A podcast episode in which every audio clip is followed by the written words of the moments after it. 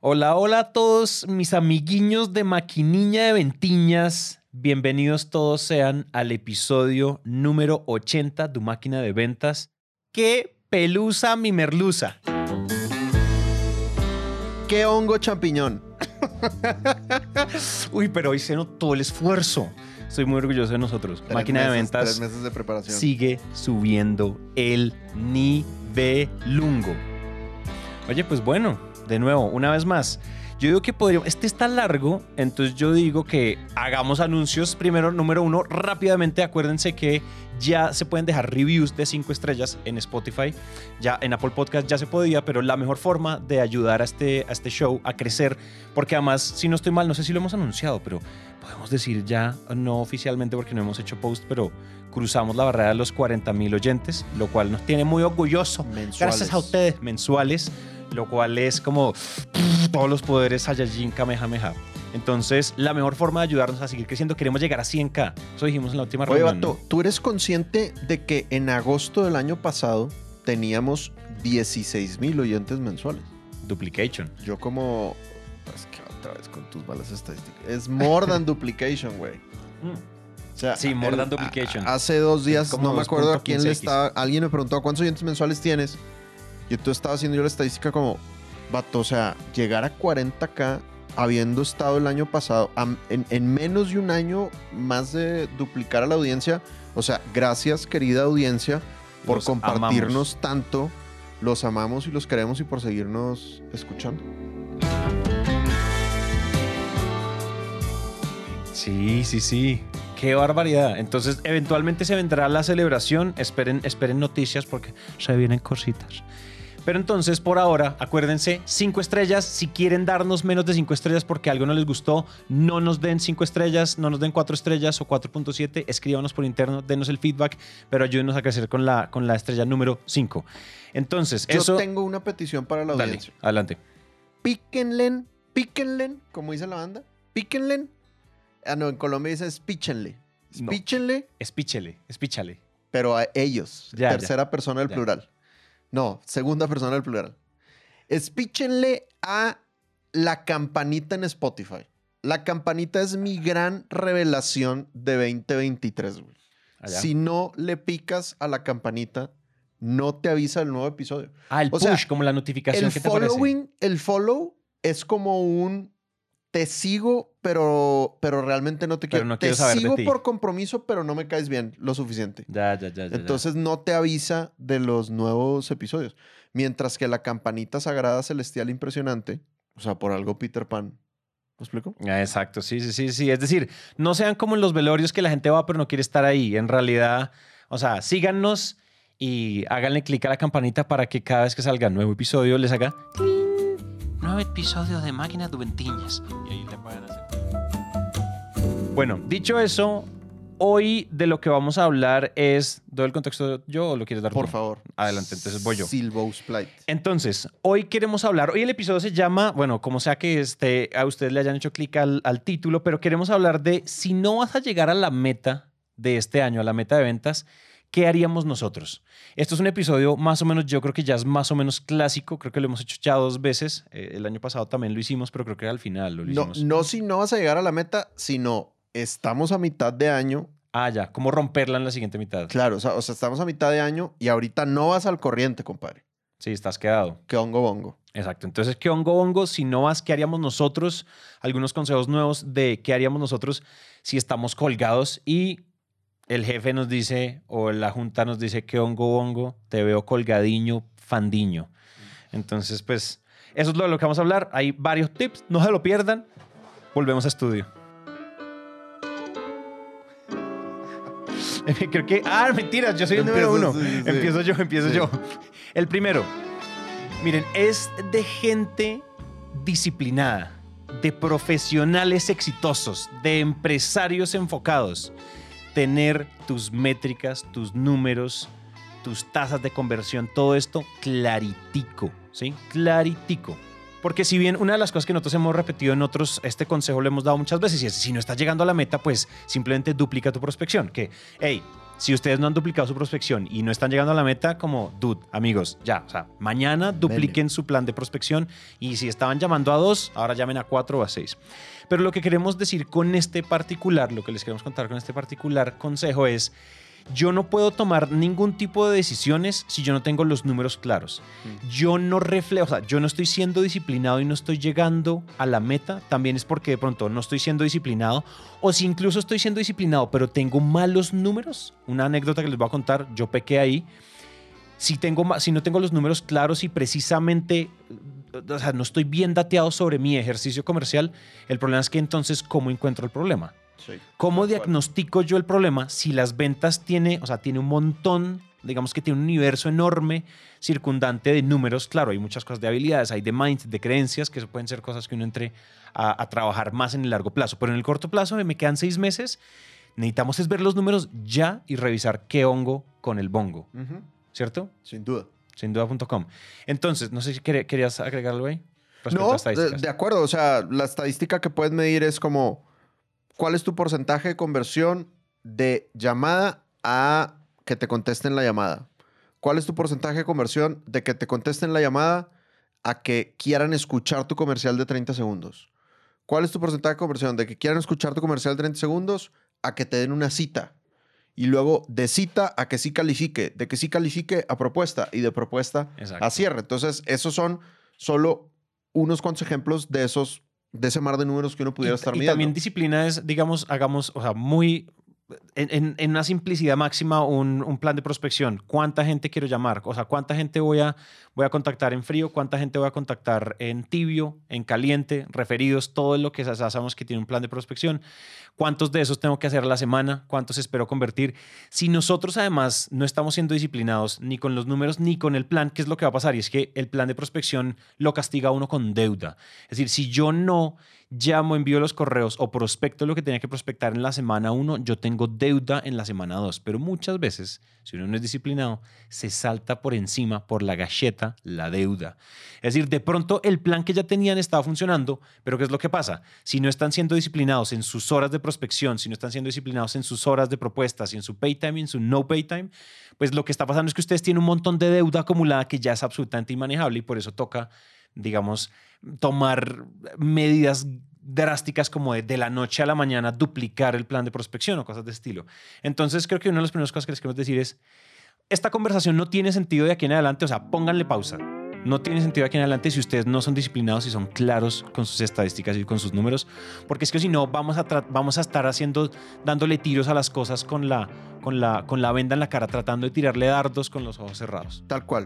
O sea, querido oyente, yo sí te quiero invitar. Si tú ahorita estás a mitad de año y te das cuenta que no vas al ritmo que deberías de ir en ventas y te sientes mal, te sientes frustrado, válido. Y es más, te diría, me encanta esa frustración. Porque esa frustración es una- señal de que tienes que hacer algo. Y lo primero que tienes que hacer es revisar tus números. Porque ahí es donde vas a encontrar la raíz del problema y vas a poder resolver. Pero no puedes decir que eres un vendedor disciplinado, una vendedora disciplinada, si no tienes esos números claros. Entonces, si no tienes tu CRM completamente llenado, pues utiliza la información histórica y llénalo. Ve las citas que tenías en tu, en tu agenda y mete toda esa información al CRM para que puedas sacar esa estadística. Pero no me digas que eres un vendedor, vendedora disciplinado, disciplinada, si no tienes esos números claros. Total. ¿Sabes qué? Decía el otro día Ali Abdal en uno de sus videos, que tú y yo somos fans. Él hablaba de. El video se llama como Me gasté 50 mil dólares en un coach para que tú no lo tengas que hacer. Ah, se me antojó y lo tengo en la lista. ¿Lo sí viste? vi. bueno, cuando lo veas, él decía algo muy interesante y es que el coach de él le decía que cuando, que una de las buenas formas de construir hábitos es que tú haces identidad con algún personaje idealizado Mm. durante los momentos en los que tienes que ejecutar dicho hábito. Por ejemplo, él dice, este, este coach decía, yo soy un deportista de alto, o sea, de 6 de la mañana a 8 de la mañana soy un deportista de alto, soy Usain Bolt Mm. que me gusta correr y no sé qué. Entonces yo soy. Entonces él se levanta y él dice: si tú haces identidades con, con personajes que tú conozcas, se te facilita porque tú dices, no, eh, eh, llegó el momento, máscara de Usain Bolt a correr, ¿no? Y creo que, por ejemplo, una de las cosas que yo también diría es, piensen en cuando ustedes están vendiendo, pónganse el sombrero de atleta profesional. No sé si ustedes se vieron Moneyball o se vieron todas estas, o sea, cuando estos, hay un- una corriente de películas deportivas donde mostraban como estas historias reales, estas biopics, donde mostraban cómo los coaches y demás y los atletas medían muy bien su desempeño y su performance en, el bateo, en el cuántos goles tengo, cuántos tengo que patear la cancha para saber cuánto, en cuánto ángulo, todo eso ya está muy medido. El atletismo, los deportes y demás tienen mucha, mucha ciencia. No, tien- no tenemos ningún absoluto argumento ni objeción para decir que en las ventas no. Total. Si tratamos las ventas como un deporte y nos ponemos esa, esa gorra, esa identidad de deportista, elijan su deportista favorito, digan, de 8 de la mañana a 5 de la tarde, yo soy, pucha, el Michael Phelps de las ventas. Michael Phelps tiene un montón de métricas, o sea, él cuenta las calorías al detalle porque se gasta 50 mil en cada nadada. Entonces, ese tipo de cosas hay que tenerlas y creo que una identidad para construir ese hábito, que en consecuencia genera disciplina, puede ser hacer identidad con un atleta favorito. Me encanta. Súper. Cool. Buenísimo. Segundo, ahí les va. Vamos, a, vamos al CARE. Si ustedes recuerdan, en Sandler tenemos esa repartición de los clientes que es el CARE, el CARE. Los clientes de cuidar, los clientes de adquirir, los de recuperar y los de expandir. Entonces vamos a agarrar tres de esos. Quiero hablar primero de recuperar.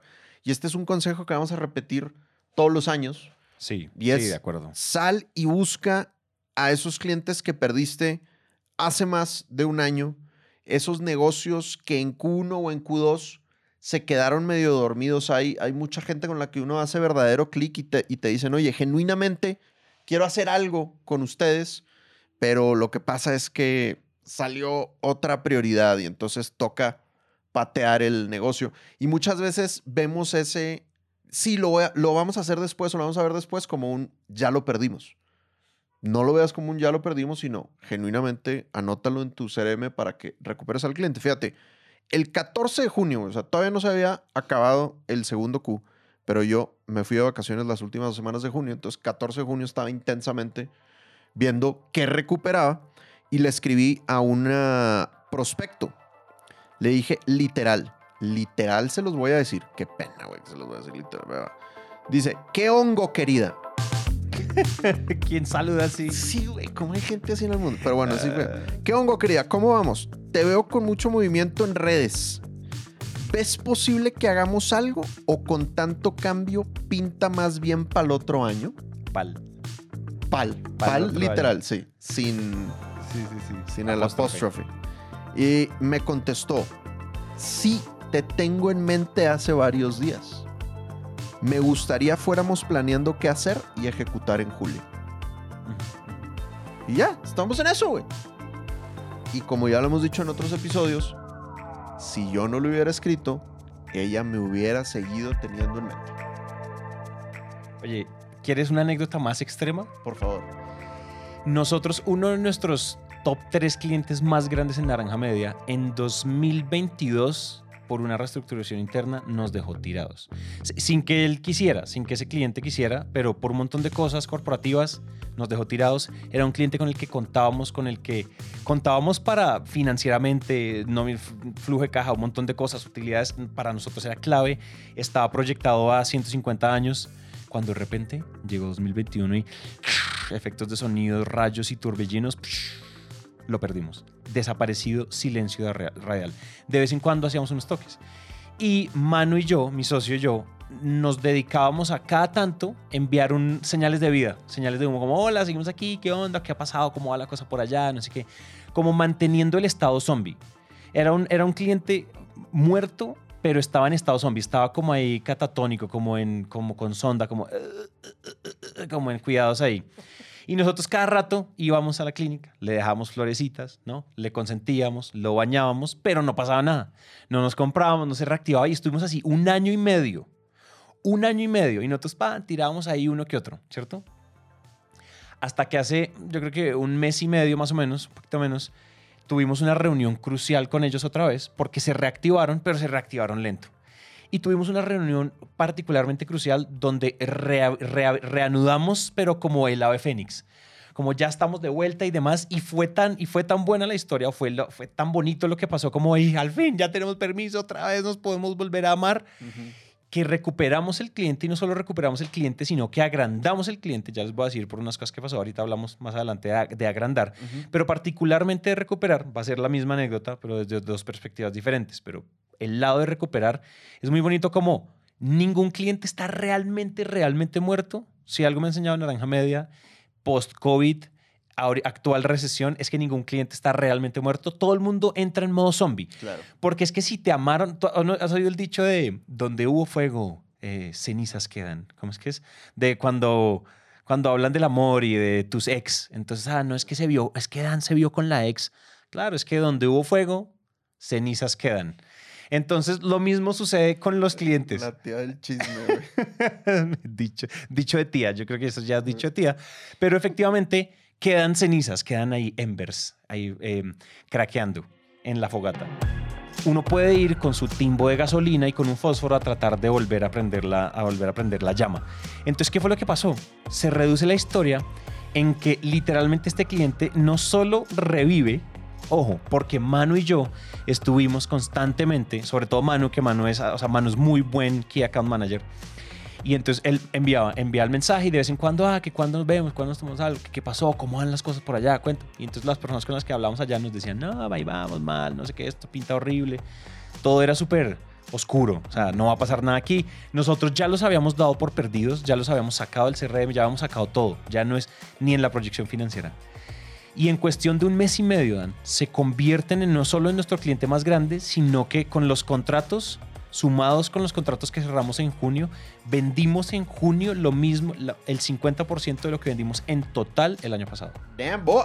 En un solo mes. O sea, tremenda recuperación. Pero realizando lo que dice el diccionario, la revivisión, el revivisionamiento de clientes. Entonces, siempre sepan que todo el mundo está zombie. Claro. Entonces no les den tiro en la cabeza como dicen que hay que matar zombies. Pero fíjate que muy importante eso que, que Manu y tú estuvieron haciendo, como tú decías, de, oye, el cliente está, entre comillas, que quede claro para la audiencia que fue una analogía, en el hospital. Exacto. Y, pero que iban a visitarlo, iban a darle flores, hasta bañarlo iban. Exacto. O sea, esos toquecillos cada dos meses, tal vez, cada tres meses, señales de humo, es importante, ¿no? Yo creo que es importante. Y estas señales de humo le pueden a uno salvar el Q o le pueden a uno salvar el semestre o, en este caso, para efectos prácticos, el año. Porque nosotros veníamos de un muy mal, nuestro segundo Q, nuestro, nuestro comienzo del segundo Q es bien dramático, es, es difícil. Eh, ya las empresas tienen planeados sus presupuestos. Hay un montón de cosas como de la temporalidad corporativa como high-end, como corporativos grandes. Esto no pasa mucho en las pymes, pero en los grandes corporativos, si tú no entraste a la, a la, hoja de, de, Excel en noviembre, te toca hacer un trabajo grande para que te saquen presupuesto en mayo. Entonces, por eso es que, pum, de la nada, batazo. Jon, ron. Buenas. Sigo yo. Sin duda con expandir. Entonces, ustedes saben que yo soy fan, recontra, hiper, mega fan de expandir clientes. Es más, hay una charla, en la charla que tuviste que vimos en la Capital House, donde yo hablo, la charla se llama Cuatro Pilares para Clientes de por Vida. Yo abro la charla mostrando una gráfica de cómo nuestra facturación y nuestras ventas han incrementado mes a año a año pero nuestra cantidad de nuevos clientes se ha reducido año a año. ¿Eso qué quiere decir? La conclusión más obvia es, y la más evidente, y, la gracia, y, esa es la gracia de esa gráfica, era mostrar que nuestro enfoque siempre ha sido en crecer a los nuestros y los nuevos van llegando, pero los nuevos van llegando con mucho más filtro, pero crecer y desvivirnos por nuestros clientes actuales es la mejor idea y sobre todo si son clientes recurrentes con una tasa de recompra del 100% y todas esas cosas bonitas de las ventas. Entonces, nosotros yo ya, o sea, este consejo ya lo he dado, como oigan, hagan, hagan un QBR, hagan un, oye, ¿cómo va la cuenta? Quiero, quiero saber cómo va el proyecto, qué opinas, si tienes feedback. Y, y, de, pronto te tengo unas propuestas sucias. Yo les conté que ese era como mi libreto, ¿cierto? Los que han sido fans del, del, podcast saben que por ahí yo dije eso en algún episodio. Pero he encontrado que hay dos preguntas extra que me parece poderosísimo hacer y que me parece que no, o sea, vale la pena que las incluyan en su, en su estrategia de crecimiento de cuentas. Entonces ya dijimos, Usualmente uno se reúne, hace un QBR, mira cómo nos fue, si le fue bien, si el cliente te ama, pues propones, es lógico, propones el siguiente paso en la escalera, ¿no? Si tú y yo estamos haciendo, por ejemplo, en el caso de Naranja, tú y yo te hago a ti un episodio al año, un epi- perdón, un episodio al mes, te produzco un episodio al mes, y nos está yendo con madre, ¿cierto? Pues yo vengo y te digo, oye, ¿por qué no nos subimos a 15 días? Claro. Y después, ¿por qué no nos subimos a semanal? Y después, ¿por qué no te manejo yo también la estrategia de marketing? ¿Por qué no también yo te hago pauta, ¿cierto? Sí, Es como la escalera lógica. claro. Sin embargo, hay una pregunta que es un poquito más abierta y es algo así como con las palabras de ustedes. Oye, ¿y cómo va la cosa? Cuéntame un poco qué retos están teniendo ahorita, cuéntame en general qué está pasando en la empresa, en el área tuya, qué los trasnocha, como ponlos un poco muy, y esto es muy sandleriano, pongámoslos en modo terapia, ¿no? Como en modo, oye, cuéntame, ¿qué, qué andan haciendo? ¿Qué les está emocionando? ¿Qué andan haciendo ahorita en temas de contenidos? ¿O qué andan? No, o sea, cuéntame, como por contarme el chisme. Ujú, Porque la gracia de esa llamada también es que tenga una carga informal para poder hacer ese tipo de preguntas. Claro. Y entonces, no, Santi, mira que estamos haciendo esto, no es que... Y entonces si ya hay suficiente confianza, que seguramente la hay, porque si es un cliente de los que tú amas y él te ama o ella te ama a ti, pues claramente hay, hay buena confianza y te empiezan a botar los dulces, como decimos en Sandler. Empiezan a regar los dulces en el lobby. Pra, pra, pra, pra, empiezan a contarte, a contarte, a contarte cosas. Y ahí es donde tú te puedes dar cuenta si de pronto con algunos ajustes de tu servicio, con algunos ajustes de tu capacidad operativa, de repente te puedes meter con otro tipo de servicios tangenciales a, tu, a, tu, a tus temas. Por ejemplo, nosotros, claro, nosotros somos conocidos a nivel Latinoamérica por hacer podcast, pero por ejemplo nadie sabe que un 30% de nuestros ingresos es haciendo, es haciendo performance marketing para podcast, es haciendo, es, haciendo, es haciendo temas de microcontenido, ¿cierto? Es haciendo temas de sponsorships. Oye, es que andamos explorando un tema de influencia. Oye, pues imagínate que en máquina de ventas nosotros hacemos esto y tenemos 50, 40 mil oyentes. ¿No quieres participar como sponsor? Oye, sí, eso no hubiera pasado si esa conversación no se da. Claro. Entonces, a lo que me refiero es, mapeen muy bien qué le está pasando en general, cuál es todo el mapa de retos que tiene el, que tiene el, cliente y de repente si ustedes tienen algún tipo de línea de negocio o si ustedes son dueños de su propia empresa y ustedes pueden, tienen la potestad de elegir una nueva línea de negocios que no se salga mucho de su enfoque. Oye, fulanito, pues mira, nosotros estamos haciendo esto, estamos explorando, hacemos esto por esto, por esto y por esta razón y no sé qué, la, la. ¿Te parece que lo exploremos? ¡Oh! ¡Ay, Santi! La Claro. frase clásica. ¡Ay, Santi! Yo no sabía que ustedes hacían eso, ¿no? Los hubiera llamado hace rato. Claro. claro. Eso sí, o sea, las veces, ya no he, o sea, las veces que Manu y yo, que, son como, que somos los que estamos más de cara a los clientes, hemos recibido esa frase, ay, Manu, Santi, yo no sabía que ustedes también hacían eso. Y no es que, ay, oye, es que est- están con hambre, venga que yo hago empanadas. No, yo hago podcast, hago contenido, estoy en el mundo del marketing, yo me puedo quedar por ahí. Ese es como mi ecosistema de enfoque. Eso es muy bueno para, para agrandarlo y que complementa la historia pasada y es nuestro- este cliente zombie que revivimos, lo revivimos con una tangencialidad de servicios que nosotros no teníamos antes No con tu core. no con nuestro core, core, core, pero dijeron, nos quedamos, literalmente nos mega, eh, nos snatcheamos un contrato enorme por hacer muy bien un piloto y después hacer muy bien una negociación y después quedarnos con unos servicios que nosotros sabíamos que podíamos hacer, pero no era algo que estábamos vendiendo activamente. Claro. Y estamos, y eso pasó. Bien, Eso buenísimo, buenísimo. Como un update a la técnica. No, me encanta, me encanta. Yo, yo creo que de- deberíamos de tener todos los vendedores un checklist con esas grandes cuentas. Deberíamos de tener un checklist de todos los productos y servicios que nosotros vendemos. Ponerle check a lo que ya le estoy vendiendo a mi cliente para que te des cuenta de los vacíos de lo que, de lo que no le estás vendiendo. Y ahí tal vez incluir como los, los tangenciales. Pero sí tener, ir preparado a esa reunión trimestral con el checklist. Oye, del 100% de lo que le puedo vender a esta cuenta estratégica, Exacto, exacto. ya le estoy vendiendo el 30%. ¿Cómo le hago para sutilmente introducir en la conversación Otras. El otro 70%? Y muy importante, y hagamos la pregunta, ¿qué más está pasando? Para ver si le puedo ofrecer algo adicional. Exacto, ¿no? Exactamente. Bueno, me encanta.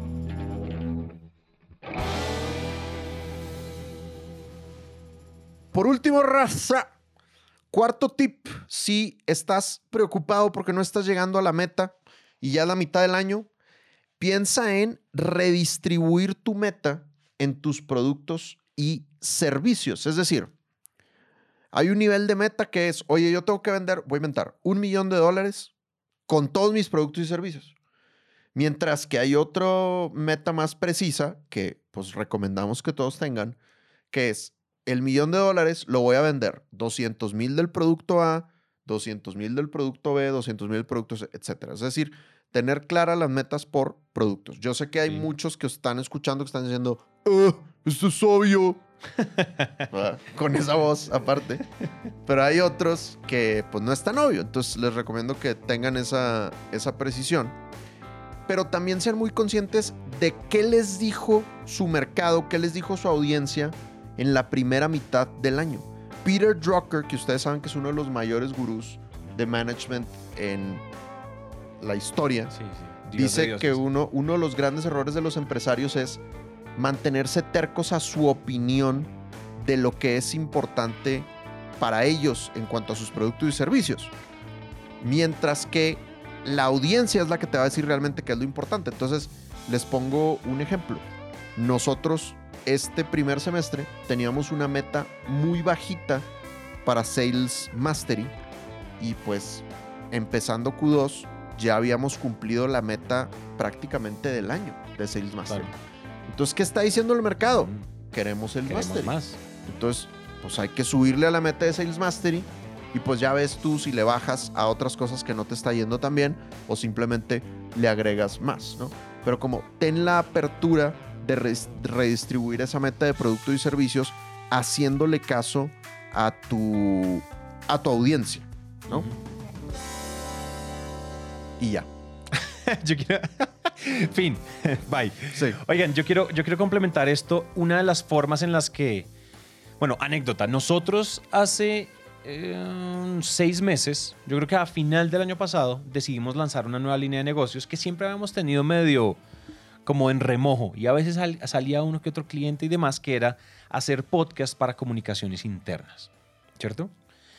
Los podcasts corporativos para comunicaciones internas tienen mucho sentido, o sea, tú has visto, o sea, de las áreas, o sea, las áreas de gestión humana, los vicepresidencias de gestión humana suelen tener una, un departamento de comunicación interna.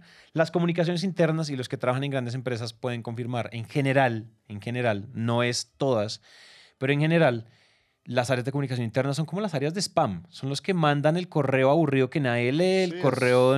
Es un Nadie lee- el, el- el- el anuncio de vicepresidencia de los resultados del Q que nadie lee, que Claro, nadie ve. claro. Entonces nosotros queríamos inyectarle sabor Sazón. al mundo, sazón al mundo de las comunicaciones internas. Y empezamos a prospectar, a llamar referidos aquí, allá, equipo dedicado, enviamos 800 mil correos, bueno, tal. Ce- Cerramos un muy buen cliente que actualmente es cliente, que actualmente se agrandó, que es mega, mega mamón, pero fue solo uno en seis meses. No cerramos más. Y después empezamos a hacer un estudio, unas validaciones, a preguntar, a enviar unas encuestas, bueno, un montón de cosas. Y nos dimos cuenta que el problema es que las áreas de comunicación interna en general tienen algo así como el 5% de presupuesto de lo que usualmente tiene un área como la de marketing. Entonces dijimos, claro, hay, un, hay dolor. Es más, yo me atrevería a decir que hay más dolor en el área de comunicación interna que en el área de marketing de, de podcast y narrativas así. Hay más dolor, pero hay muy poquita plata. En, en cambio, en marketing hay mucha plata y el dolor a veces es como que a veces, a veces soy vitamina, a veces soy analgésico, ¿no? A veces curo el dolor de muela y a veces soy eh, cirugía de nariz. A veces no somos necesarios. Entonces lo que decidimos fue, oiga, acabamos de validar que si no hay plata no puede que haya un dolor enorme, pero nosotros, nuestros rangos de precios están sustancialmente arriba. O sea, literalmente el- lo que ellos podían, las áreas en promedio lo que podían invertir era como una fracción microscópica de lo que costaba un episodio. Claro. Y eso necesita volumen, bueno, un montón de cosas. Entonces, lo matamos. Ahora, lo que les quiero contar es, sí, eh, también maten los productos, pero hay una cosa muy interesante. Yo me lo saqué, si pueden ver esto, lo podemos poner en la edición final. Yo se lo mando a, a, a que nos ayude. La Matrix de Boston Consulting Group, creo que ya la hemos mencionado un par de veces, Sí. la saqué aquí de, de Power MBA. Pero esta, esta consultora, Boston Consulting Group, para los que no saben, es una de las Big Five de las consultoras más grandes del mundo. Y ellos dicen que hay cuatro tipos de producto en, en, una, en un cuadrito, en un plano cartesiano de mm, participación de mercado relativa y eh, crecimiento de mercado, ¿cierto? Y qué tanto crece. Y entonces dice que hay productos en pregunta, que son productos que, productos que pueden crecer mucho, que crecen mucho, pero tienen poca participación. Hay productos estrella que tienen alto crecimiento y alta participación. Los productos estrella, pues claramente son los mejores productos de la Claro. empresa. Los productos vaca lechera son muy interesantes, que son productos que crecen muy poquito, pero igual tienen una alta, una alta participación. Es decir, el producto que te da a comer, ¿no? Como, ah, sí, es que yo, nosotros ya no, nosotros queremos, no lo hemos descontinuado porque es que deja mucho flujo de caja. Son frases comunes, ¿no? Como es que eso me da plata, no es lo más innovador, es un, eso es lo que yo empecé haciendo hace 10 años, pero todavía se vende y deja muy buen billete, ¿cierto? Esos son los vacas lecheras. En donde yo creo, ah, bueno, y los otros son el producto hueso o el producto perro, y son bajo crecimiento, baja, baja, baja um, participación. Esos son, hay que liquidarlos ya, como si ustedes son los dueños y pueden decidir eso. Yo en dónde reenfocaría, ¿Cuál, ¿cuál podría ser un gran filtro? Dos filtros. El primero que acabas de contar y es, si el mercado te lo pide, amigo, amiga, empieza a dárselo a borbotones. Pero también ustedes pueden decir, oiga, si todavía el mercado no estoy seguro qué me dice, enfóquense en los estrellas y en las preguntas, ¿sí? Como en, las, en, el, en el que llama como el question mark, ¿sí? Un poquito como el, el no sabemos. ¿Por qué? Porque no sabemos, el question mark, no sabemos, o los productos incógnitas, que crecen mucho, pero todavía no sabemos, o sea, tienen poquita participación, igual están creciendo mucho y los que crecen la participación, pues somos los vendedores, ¿cierto? Entonces enfóquense en las estrellas y en, el producto y en los productos incógnita. La estrella, porque la estrella va sola, la estrella en teoría se debería vender sola. Y la otra es los productos estos nuevos, estas líneas de servicio que están creciendo mucho, pero todavía no somos reyes del mercado, todavía no dominamos nada, etcétera. Esos son buenos filtros. Si yo mañana a dedo, ¿no? Como que chupo el dedo y lo pongo contra el aire y digo, ¿para dónde agarro? Agarren hacia allá muchas veces los vendedores estamos muy amañados con los productos vaca lechera. ¿Por qué? Porque el producto vaca lechera ya todo el mundo lo conoce, no hay que explicarlo tanto, ya no hay que hacer tanto trabajo educativo y demás y pues me sigue dando, ¿no? O sea, casi que mis comisiones Mayor porcentaje de cierres, es mucho más a gusto venderlo a menos rechazo. Pero crece tan poquito, o sea, crece tan lento, ¿cierto? El crecimiento es tan bajo que no hay nuevo mercado para yo atacar si, por ejemplo, yo estoy duplicando mi prospección, como dijimos hace 15 minutos. Entonces, probablemente los otros, claro, hay un trabajo más de, de, de enseñarle al cliente un poco, como de awareness, de un montón de otras tareas, pero son productos que tienen todo el mercado todavía por salir a tomarse. Y, el reto de uno mismo, de que tal vez para ti son nuevos productos porque tú le sabes más al producto vaca lechera, pero no te has dado la tarea de ponerte a investigar y estudiar estos nuevos productos. Exactamente. Entonces, creo que puede, ese puede ser un filtro rápido. Si juntamos esas tres cosas, ahí puede haber algo que puede ser muy buen filtro para redistribuir todo y salvar el siguiente semestre en ventas. Bueno, me encanta. Listo. Jugoso. Pues ahí va, cuatro tips jóvenes para que nos vaya mucho mejor en el segundo semestre de lo bien que nos fue en el primer semestre. Si no nos está yendo también, ¿cómo nos podemos recuperar? Número uno, es de gente disciplinada tener las estadísticas claras. Ese es el punto de partida, de, es tu diagnóstico para ver cuáles son los cambios que tienes que hacer. Si no tienes tus estadísticas claras, ve y pesca la información de tu agenda y generas estadística, el CRM te lo hace de manera automática. Después, hay que ir a recuperar clientes. Busca esos clientes que ya no trabajan contigo desde hace un año o que en Q1 o en Q2 se quedaron dormidos, como decía Santi, son clientes zombies. Tal vez es buen momento para tocar la puerta e intentar resucitarlos. Tercero, hay que expandir, hay que buscar agrandar las cuentas. Y Santi daba un tip muy específico y es pregúntales qué más está pasando en tu mundo, qué ondas nuevas están existiendo y ver si por ahí, además de llevar tu checklist, de venderle los siguientes pasos lógicos, pues si hay cosas tangenciales que les puedes ofrecer que no te saquen de tu core. Y por último, redistribuye tu meta en tus productos y servicios. Ten claro cuánto quieres vender de cada producto, de cada servicio y pues lo dice Boston Consulting Group, hay que enfocarse más en los productos estrella y question mark. No caigas en la zona de confort de solo dedicarte a la vaca lechera porque el crecimiento ahí no va a ser exponencial. Y listo, Papa Lordy. Lo tenemos que al finoski. A la una. A la dos. A la dos. Y a la tres. Lo tenemos.